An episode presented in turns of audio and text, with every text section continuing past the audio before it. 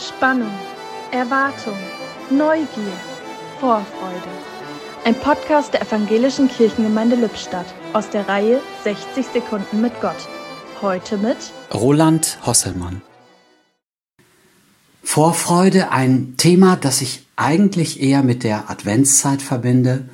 Wir aber sind mittendrin in der Passionszeit. Vorfreude in der Passionszeit. Mir ist dazu ein Psalm eingefallen, den man an einem Sonntag betet, für den es bezeichnenderweise zwei Namen gibt, Toten- und Ewigkeitssonntag. Ich lese Psalm 126.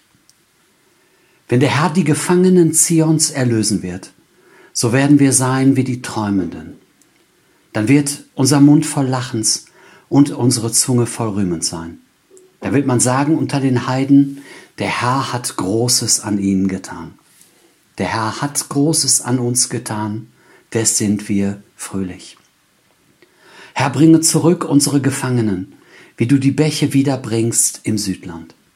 Die mit Tränen säen, werden mit Freuden ernten.